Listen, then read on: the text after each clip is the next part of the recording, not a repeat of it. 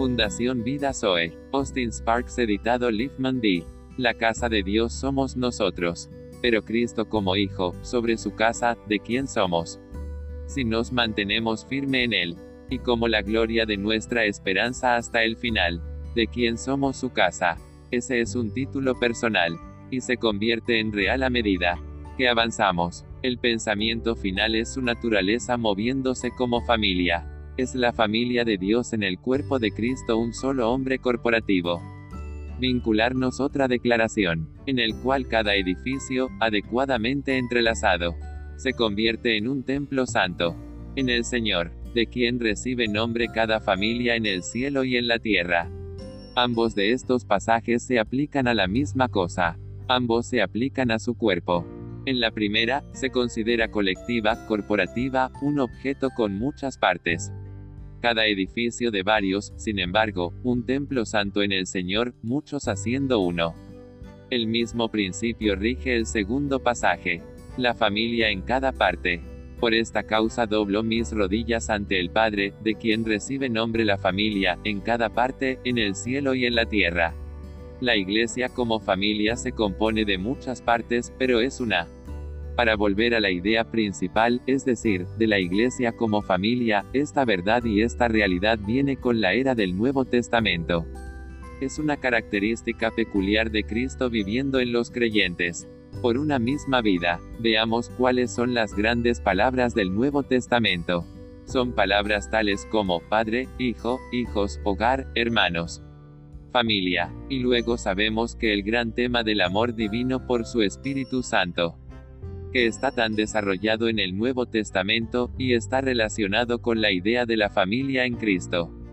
Este es el propio pensamiento de Dios, la propia concepción de Dios de los suyos, de que todos los suyos constituyen una familia, es decir, tienen una misma vida.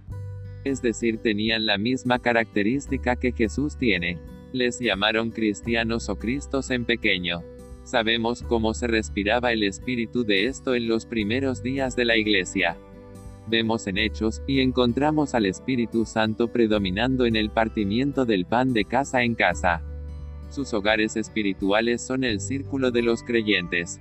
Dejaron ir todo de un carácter privado y personal que todos hemos tenido o tenemos todavía, para tener una vida familiar de todas las cosas en común. Los rasgos familiares fueron claramente discernibles en aquellos primeros días. Ha habido algo en estos 2000 años pero caminamos muy lentamente por la carencia de vasos disponibles. Que poco hemos viajado desde esa concepción.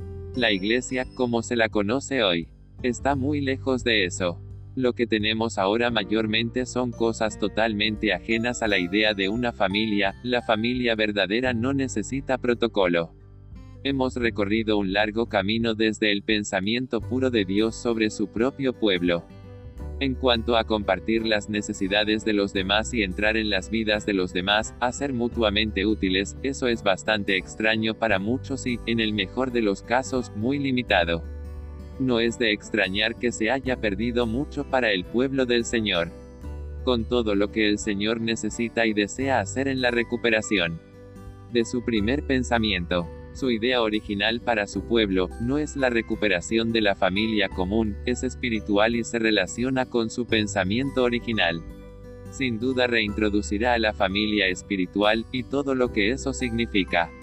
Hay un tremendo valor relacionado con la vida familiar espiritual y con el entrenamiento en la familia.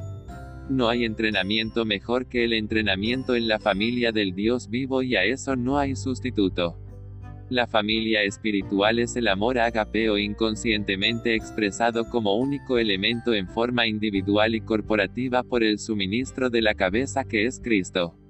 Que Dios tenga misericordia para que todos podamos llegar, unos antes otros después. Gloria, gloria y más gloria.